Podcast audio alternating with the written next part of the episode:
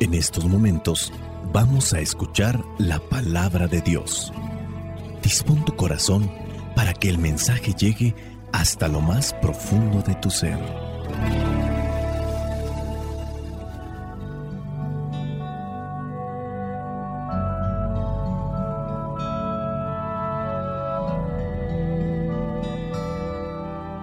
El Evangelio que la iglesia nos presenta para el día de hoy corresponde a Marcos capítulo 7 versículos del 24 al 30. Dice así, De allí se dirigió Jesús a la región de Tiro. Entró en una casa sin querer que nadie lo supiera, pero no pudo esconderse. Pronto supo de él la madre de una muchacha que tenía un espíritu impuro, la cual fue y se arrodilló a los pies de Jesús. La mujer no era judía, sino originaria de Sirofenicia. Fue, pues, y rogó a Jesús que expulsara de su hija al demonio. Pero Jesús le dijo, Deja que los hijos coman primero, porque no está bien quitarles el pan a los hijos y dárselo a los perros. Ella le respondió, Pero Señor, hasta los perros comen debajo de la mesa las migajas que dejan caer los hijos. Jesús le dijo, Por haber hablado así, vete tranquila, el demonio ya ha salido de tu hija. Cuando la mujer llegó a su casa, encontró a la niña en la cama. El demonio ya había salido de ella. Palabra de Dios, te alabamos Señor. Señor Jesucristo, nuestro divino Salvador, gracias te damos por tu infinito amor. Te escuchamos en la palabra, te recibimos y adoramos en la Eucaristía, te servimos en los hermanos.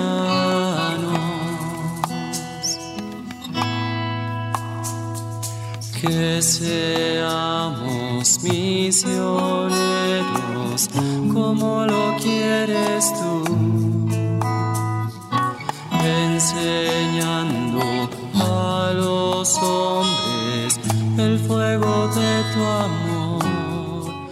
Oh, en el Evangelio del día de hoy se presenta a la sanación, por decirle así, de una muchacha que estaba poseída por un demonio.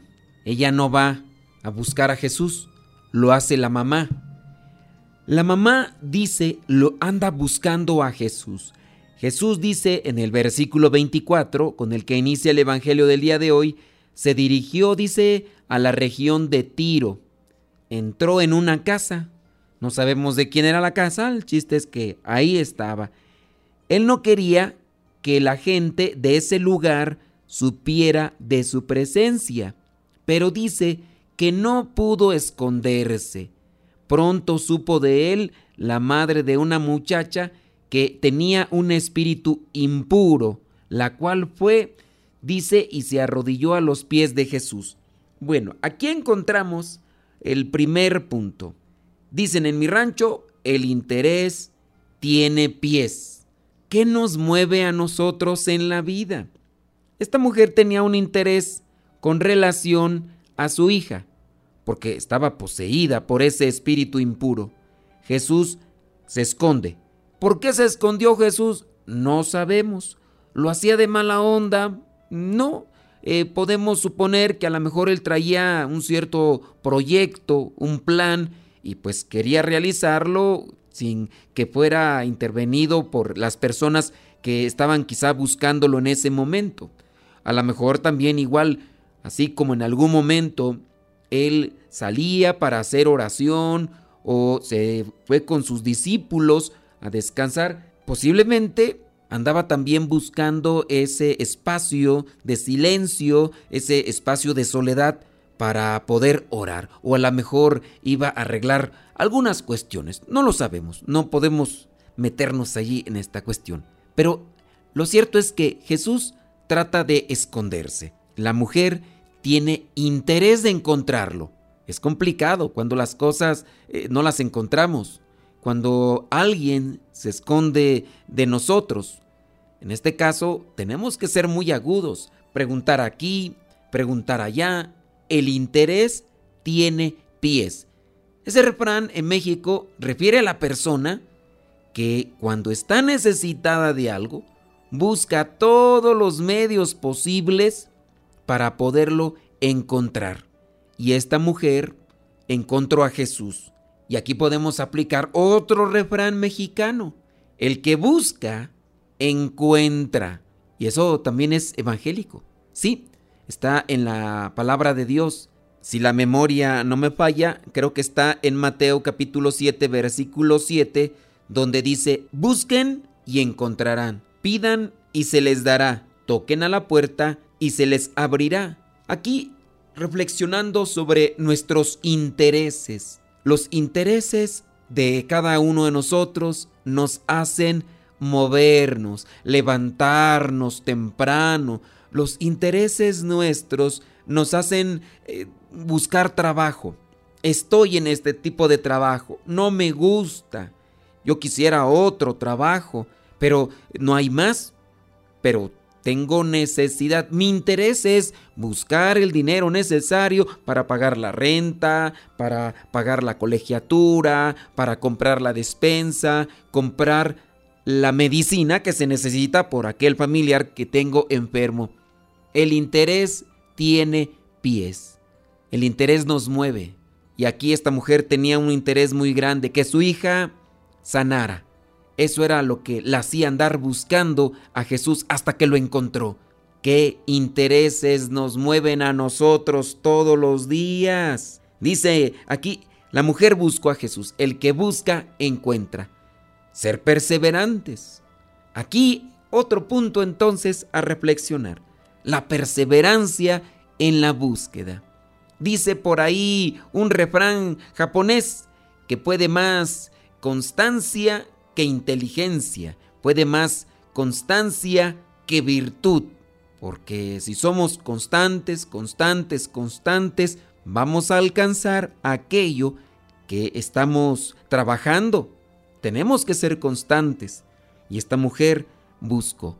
Buscó a Jesús ¿dónde? Donde le decían que estaba. Donde le decían que andaba, aunque él se estaba escondiendo. Pero la mujer supo buscar y ahí entonces, otro punto, en donde buscamos nosotros a Dios.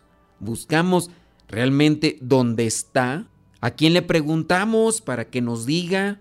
No sea que estemos preguntándole a personas que ni saben de su existencia, que ni saben de su presencia en, en ese lugar. La mujer preguntó a aquellas personas que le fueron orientando. ¿En dónde buscamos nosotros a Jesús?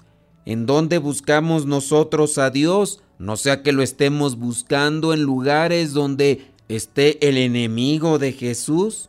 Ya ves que Él tiene la forma de engañar, es el maestro del engaño. El otro punto que también me llama la atención es el interés de ella. Ella no tiene un interés egoísta. Ella está pensando en alguien a quien ama, en alguien que en este caso es su hija. No es pues un interés meramente personal, no es un interés egoísta. Y ese interés que tiene ella por los demás mueve el corazón de Jesús. El interés que no es egoísta mueve el corazón de Jesús. Dice allí que esta mujer apenas lo encontró, se arrodilló a los pies de Jesús, un signo de humildad. Para pedir a Dios necesitamos ser humildes y solamente el que es humilde pide a Dios ayuda. Esta mujer se arrodilla a sus pies. Ella no es judía.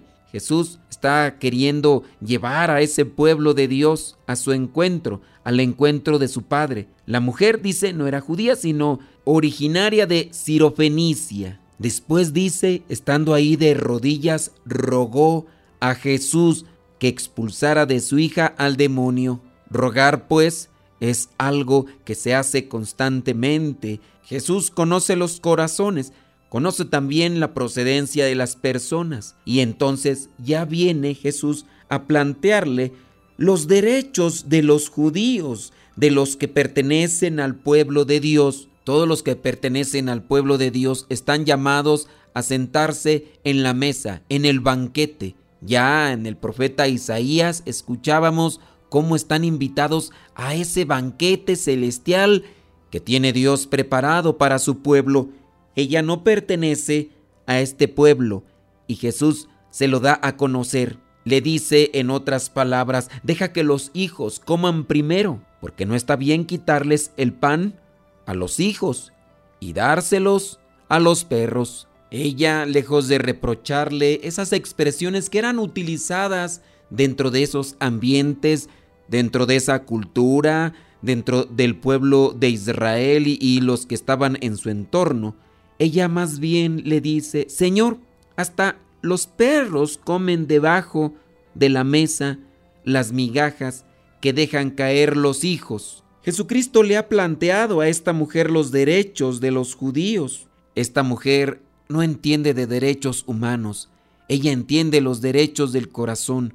Tiene a alguien que sufre en su casa, es carne de su carne. Ella quiere que eh, su hija quede sana de aquello que le está perjudicando, que le está haciendo infeliz. Los planteamientos humanos muchas veces endurecen el corazón. Los planteamientos humanos muchas veces hacen áspera nuestra fe, nos vuelve rígidos, así como plantea Jesús que eran aquellos judíos o maestros de la ley, buenos para fijarse en los defectos de los demás, pero ellos simplemente ni siquiera con un dedo tocaban las leyes que imponían a otros. Las palabras que han botado del corazón necesitado de esta mujer, de esta madre de familia, han conmovido a Jesús. Lo que movió a Jesús a realizar el milagro fue un conjunto de acciones y sobre todo fueron las expresiones que salieron del corazón atormentado de esta mujer. Le responde Jesús, por haber hablado así, vete tranquila, vete en paz. El demonio ya ha salido de tu hija. Dios actúa en la medida que nosotros ponemos lo que nos corresponde. Son varios elementos en los que debemos de trabajar. Ojalá y seamos asesorados espiritualmente por el Espíritu Santo y por las personas que tienen conocimiento y experiencia para poder hacer que aquellos demonios que nos atormentan a nosotros y atormentan a nuestras familias salgan presurosos y que el lugar que antes ocupaban ellos lo ocupe ahora el corazón amoroso de nuestro Señor Jesucristo. La mujer dice que cuando llegó a su casa encontró a la niña en su cama. El demonio había salido de ella. Bendito sea Dios. Soy el Padre Modesto Lule de los misioneros servidores de la palabra. La bendición de Dios Todopoderoso, Padre, Hijo y Espíritu Santo, descienda sobre cada uno de ustedes y les acompañe siempre. Vayamos a vivir la palabra. Lámpara es tu palabra para mis pasos, luz en mi sendero. Lámpara tu palabra para mis pasos, luz en mi sendero. Luz, tu palabra es la luz. Luz, tu palabra es la luz.